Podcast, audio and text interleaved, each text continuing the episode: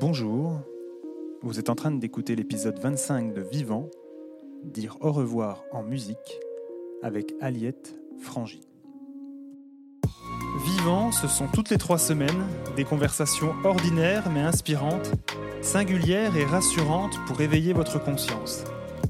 Mes invités ont accepté de partager leur histoire et avec eux, vous découvrirez que parler de la mort, c'est avant tout parler de la vie. Je suis Teddy Brodley de tranquillité.fr. Bienvenue dans Vivant. Bonjour à tous, j'espère que vous allez bien. Je suis très heureux de vous retrouver pour ce 25e épisode de Vivant. Aujourd'hui, on va parler d'un élément fondamental de toutes les cérémonies d'obsèques, la musique. J'ai demandé à Aliette Frangy, musicienne et fondatrice d'Elichi, de discuter avec moi de l'impact que la musique peut avoir sur nous lors d'un processus de deuil. Je ne vous en dis pas plus et laisse place à mon échange avec Aliette Frangy. Bonjour Aliette, bienvenue dans Vivant. Bonjour Teddy. Euh, dis-moi Aliette, pour commencer, est-ce que tu pourrais te présenter pour les personnes qui ne te connaissent pas? Alors effectivement, donc j'ai créé la société Ilichi euh, il y a sept ans. Euh, donc le, le, principe, c'est que nous proposons des instrumentistes et des chanteurs pour accompagner les familles en deuil pendant la cérémonie d'obsèques, donc à l'église, au cimetière, au crématorium, ça peut être ailleurs. Euh, voilà, donc euh, au départ, euh, moi je travaillais plutôt dans l'assurance, enfin dans le conseil, l'assurance, la banque, etc. Et, je me suis rendu compte que assez vite que j'avais besoin de donner un peu plus de, valeur ajoutée humaine à mon métier, notamment dans un contexte de crise, de crise financière en fait, hein, puisque j'ai commencé à travailler en 2008, enfin 2009 au moment de la crise des subprimes aux États-Unis en plus. Voilà, donc ça m'a fait quand même beaucoup réfléchir. Et ça, l'idée a pris son temps, mais voilà, en 2014, donc j'ai lancé Elichi. l'idée est venue un petit peu naturellement puisque moi je joue du violon depuis très longtemps, mmh et, donc je, je, voyais bien finalement qu'on était que les, gens sont prêts à faire des grands événements avec de la musique live pour des occasions heureuses. Euh, en revanche, euh, les obsèques étaient quand même euh, quelque chose de très, enfin qualifié en fait de très froid, très triste, un peu glauque. et je me suis dit c'est quand même pas normal. Il faut, il faut à tout prix redonner en fait parce que, enfin, je, je, pense que, je pense que les obsèques disent, la manière dont on célèbre les obsèques disent beaucoup de la dignité des personnes et, et de la valeur qu'on accorde à, la vie de chacun.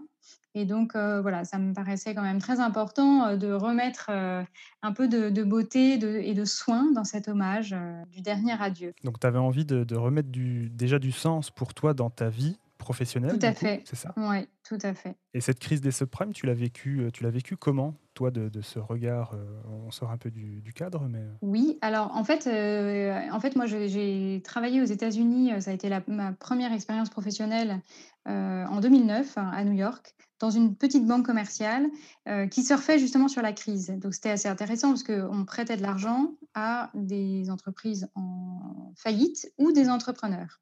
Donc un, vraiment un business très risqué. Et euh, bah, c'est sûr que quand on voit qu'à la fin de l'année, euh, la moitié des clients ont fait faillite, et puis surtout, ils nous appelaient toujours en urgence, en catastrophe, enfin, c'était vraiment quelque chose de très compliqué. C'est vrai que ça m'a fait beaucoup réfléchir. Et puis finalement, les crises financières sont toujours un peu les mêmes. Hein. Enfin, disons que c'est pas que elles sont toujours les mêmes, parce qu'elles n'ont pas, euh, euh c'est pas toujours les mêmes mécanismes qui se déroulent, mais on refait toujours les mêmes erreurs. Et, mmh euh, et voilà, je me suis dit, j'ai pas envie de, de, faire partie de, de ce, euh, j'ai pas, j'ai pas envie de faire partie de ce, de ce milieu-là qui voilà, profite entre guillemets ou oui, puis qui un peu opportuniste. Voilà, et qui finalement fait toujours les mêmes erreurs et il y a quand même des conséquences dramatiques pour pour des personnes. Euh, notamment dans cette crise immobilière euh, aux États-Unis. Euh, donc, c'est, voilà, je n'étais pas d'accord avec ça. Tu peux nous raconter le début de l'aventure Elichi parce que c'est vrai que quand on lance un projet entrepreneurial, quel qu'il soit, c'est jamais facile, en tout cas au départ, je pense. comment tu as construit ce qu'est aujourd'hui Elichi Parce qu'aujourd'hui, tu as implanté un petit peu dans, toute la France et tu peux proposer ce service-là sur quand même pas mal de, de communes, de territoires français. Oui, alors en fait, au départ, euh, moi, au départ, j'ai fait ça euh, près de chez moi, donc euh, à Paris, en Île-de-France. Avec, j'ai commencé avec des musiciens que je connaissais, des professionnels en fait, hein, que je connaissais parce que j'avais été amenée à jouer avec eux en orchestre ou ailleurs, voilà, ou par, j'ai pas mal de musiciens dans ma famille aussi. Euh, donc on a commencé de manière vraiment artisanale, euh, petitement, j'ai poussé les portes des pompes funèbres, etc. Et puis en fait, je me suis rendu compte que euh, pousser les portes des pompes funèbres en Ile-de-France, n'était pas suffisant, il fallait, il fallait toucher beaucoup plus largement. Et puis aussi parce que tout simplement, je commençais à avoir des demandes un petit peu partout en France. Et que dans un contexte d'obsèques, où on est quand même finalement, on a très peu de temps euh, voilà, on est contraint par des délais importants. Il, fallait proposer, euh, il fallait pouvoir proposer notre service plus localement. Donc effectivement, c'est ce qui m'a amené à ouvrir euh, des réseaux de musiciens dans différentes villes de France, peu à peu. voilà, on va pas très vite parce que l'idée n'est pas de, de, faire des économies d'échelle ou d'aller. enfin, l'idée n'est pas d'aller vite en fait. Hein. L'idée est d'aller au rythme du, du, marché. Alors, je parle de marché, ça c'est peut-être une déformation professionnelle, euh, mais il faut bien voir que de toute façon, une famille euh, en moyenne a un décès important dans sa vie, enfin une personne en moyenne a un décès important dans sa vie tous les 25 ans. Donc de toute façon, on est sur une tendance de long terme. Et donc, euh, voilà, on n'est pas là à, chercher à prendre la plus grosse part de marché tout de suite. Euh. Ça se construit avec le temps de toute façon. Voilà, tout à fait, exactement.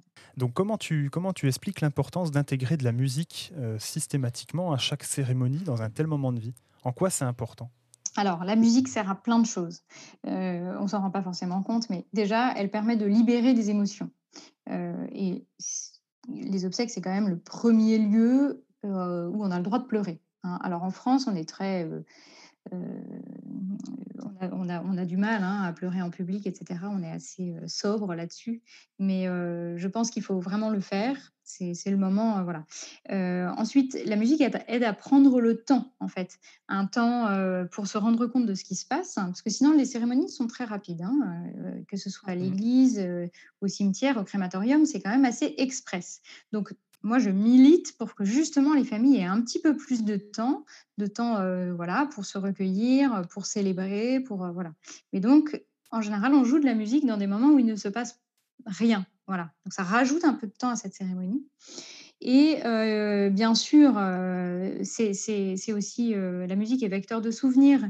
Donc, moi, je trouve ça très important que les familles s'impliquent s'investissent en fait en amont dans le choix de ces musiques qui leur rappellent des moments partagés avec le défunt ou en tout cas qui, mm, voilà, qui soient vraiment en résonance avec ce qu'il était, ce qu'il ou elle était. ça, c'est très, très important.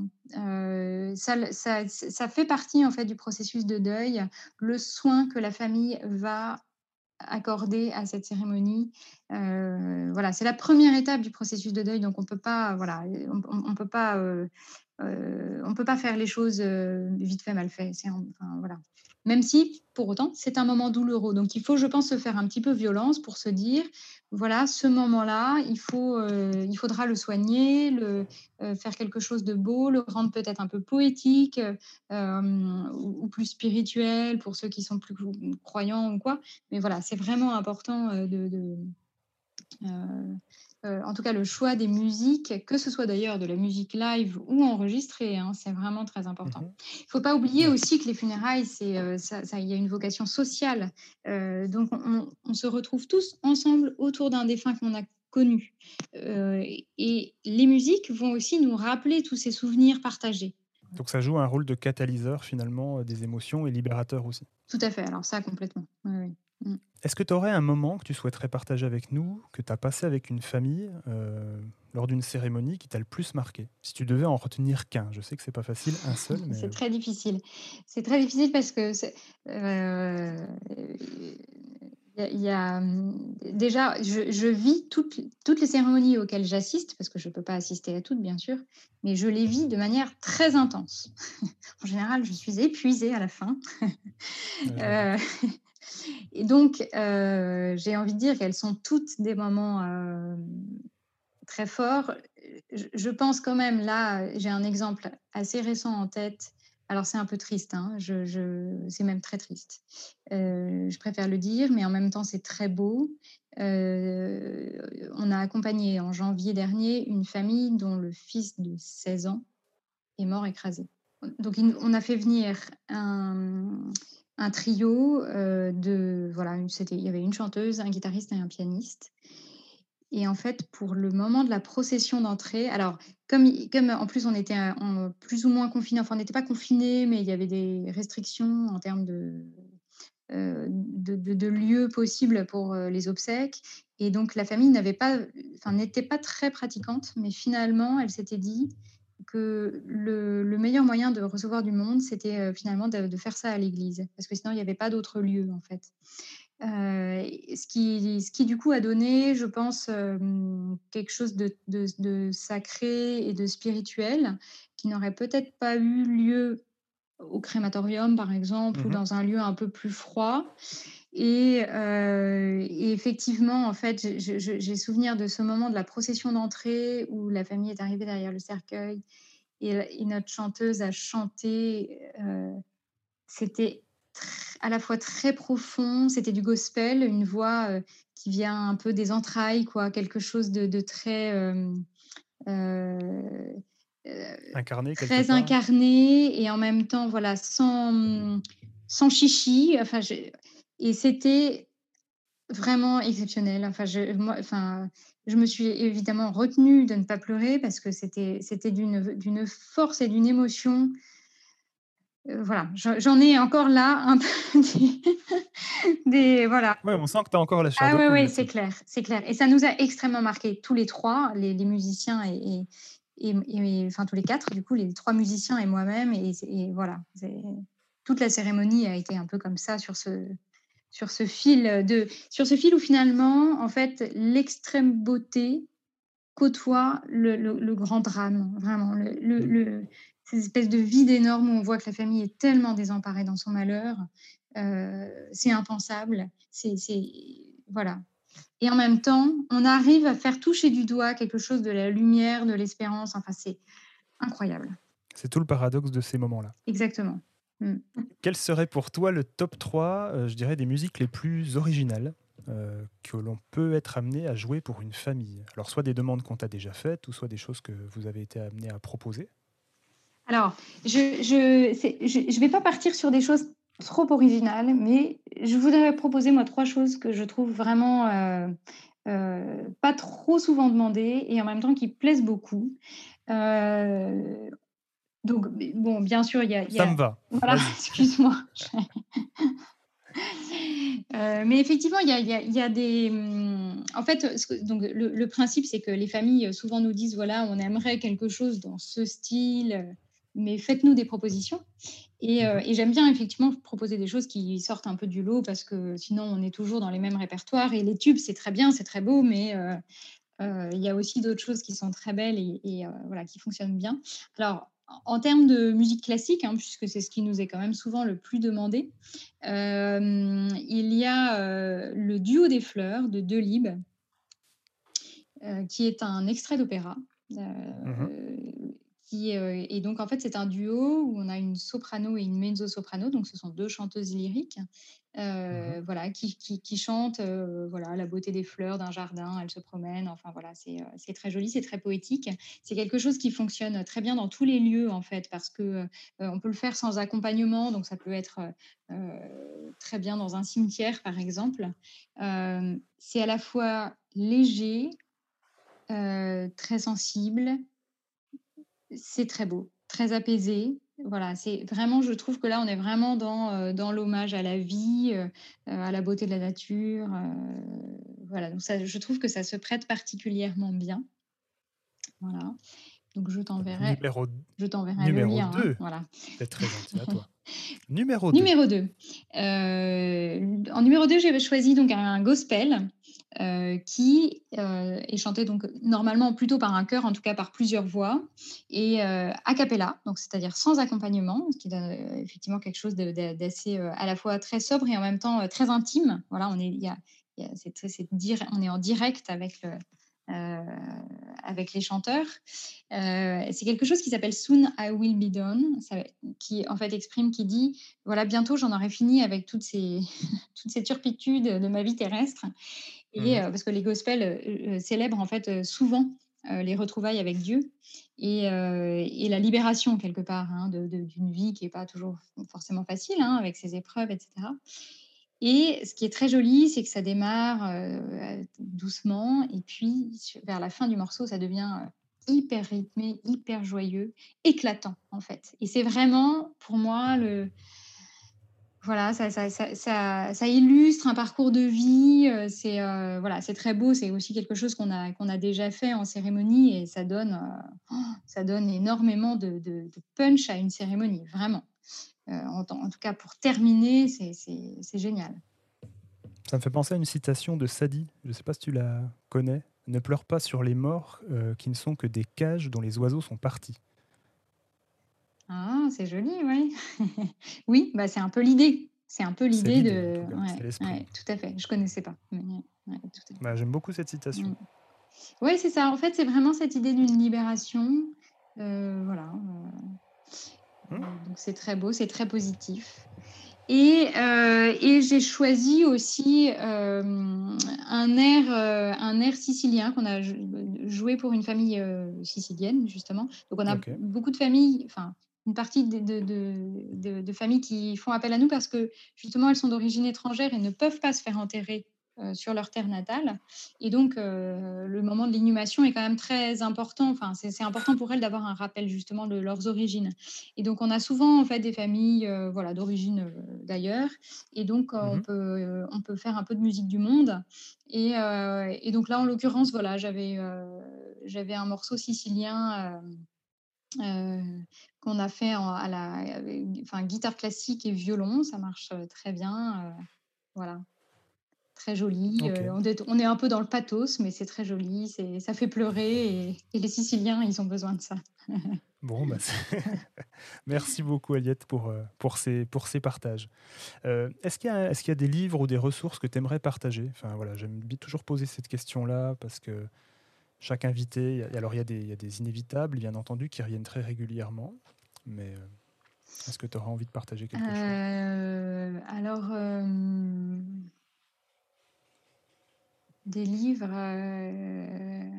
Après, ça peut être film, documentaire, voilà, des, des choses en lien avec la mort, le deuil, pas, forcément, pas forcément des choses qui, d'ailleurs, peuvent apaiser d'un point de vue psychologique, etc. Hein. Ça peut être des, des choses qui, qui toi, t'évoquent quelque chose de chouette là-dessus euh, alors moi j'ai bien, j'ai beaucoup aimé le documentaire. Euh, comment ça s'appelle euh, L'histoire d'Amande qui a perdu son fils d'un an et qui part en rando. Et je choisis de vivre. Et je choisis de vivre. Voilà, ça j'ai beaucoup aimé. Et t'es pas la seule. Qu'est-ce que j'ai pu lire sur le deuil?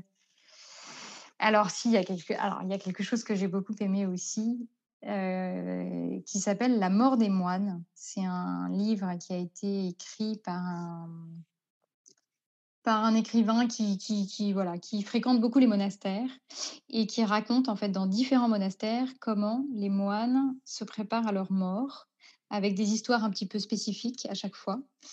Et, c'est très intéressant de voir à quel point finalement toute leur vie est tournée vers ce qu'il se passera après leur mort. dans un grand détachement, c'est un long chemin de détachement et, c'est très beau. C'est très beau, c'est très apaisant et notamment, enfin, le dernier chapitre concerne les chartreux, donc c'est quand même un ordre particulièrement euh, enfin, ascétique et loin de tout, enfin coupé, vraiment très très très coupé du monde et c'est euh, sublime. Voilà, j'en dis pas plus. Oui, bah non, sinon tu, vas tout raconter. Exactement. Ok, merci beaucoup. Euh, question, question bonus là qui me vient comme ça. c'est quoi pour toi, tout, tout, type confondu, hein, pas forcément célébration d'obsèques ou autre, hein, euh, mais pour toi, c'est quoi la plus belle musique de tous les temps? Ta musique préférée, vraiment celle qui te, qui te porte On m'a déjà posé plein de fois cette question. Je suis désolé, je pensais faire original. Et, c'est, et, et je ne trouve pas de réponse à ça. Il y a trop de choses qui me, qui me transportent. Euh, moi, j'aime énormément euh, la musique écrite pour orchestre symphonique. Euh, c'est très difficile de répondre à cette question. Il y a tellement de choses magnifiques. alors, si peut-être il y a Dvorak qui a écrit un Stabat Mater, donc pour chœur et orchestre symphonique. Mmh il faut savoir que Dvorak a perdu trois enfants en très bas âge. Euh, et son Stabat Mater, donc son Stabat Mater, le Stabat Mater, c'est un, c'est un morceau, euh, enfin c'est un, euh, c'est une œuvre composée justement en souvenir de la Vierge Marie qui pleure son fils mort. C'est des mmh paroles qui sont assez douloureuses. Et pour autant, derrière, bien sûr, il y a toujours cette notion d'espoir parce qu'on a, voilà, on sait que le Christ est ressuscité, etc. Euh, et, donc la Vierge, quelque part, veille voilà, dans l'attente de, de, de, cette, euh, euh, voilà, de cette lumière. Et en fait, le Stabat Mater de Dvorak, qui a perdu ses trois enfants en bas âge, est très lumineux. Voilà, ça c'est, il y a vraiment, je, je, peux dire peut-être quand même que ça, ça m'a beaucoup marqué. Ouais, c'est quelque chose qui m'a, bon, il y a tellement d'autres choses. Euh. Oui, mais tu en as dit une, donc c'est bien. dit une. merci, merci beaucoup. Euh, pour conclure, Aliette, bah, je, je te laisse le mot de la fin. Euh, tu as carte blanche. Qu'est-ce que tu aimerais nous dire pour conclure? Alors, je crois que, ce que, en fait, ce que j'aime beaucoup dans cette idée de, post, de podcast qui s'appelle Vivant, c'est que effectivement, nous, en fait, on fait de la musique vivante. Euh, en fait, on fait, en fait, même euh, sur le plan administratif, on est une entreprise du spectacle vivant. Et, euh, faire du spectacle vivant pour, pour des morts, voilà, ça a énormément de sens. Donc voilà, la musique, c'est ce qui nous rend, enfin, ça, enfin, je pense que la musique fait partie des choses qui nous rendent vivants. Mmh voilà, parce qu'on se rend compte que voilà, nos émotions sont bien là, que Euh, et c'est voilà, c'est très important effectivement, je pense, de remettre de la vie au cœur de, au cœur de ces épreuves de, de, de, la mort. Superbe mot de la fin, Liette. Merci beaucoup. Euh, bah écoute, merci en tout cas pour ton temps, merci pour euh, cet échange. J'espère que tu as passé un bon moment. Mais oui, tout à fait. merci à toi. Pas le contraire. Non, non, non, mais merci à toi. C'est, ça me remue en fait un petit peu.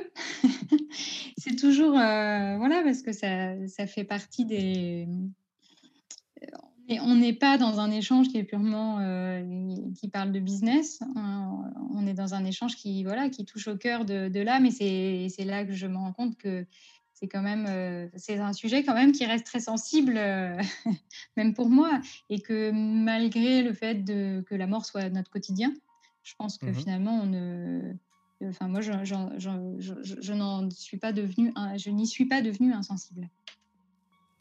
Euh, c'est difficile de l'être en tout cas. Et, puis je pense pas que ce soit mmh. foncièrement pas, voilà, C'est pas, pas, souhaitable. Exactement. Mais en tout cas là, je. Voilà.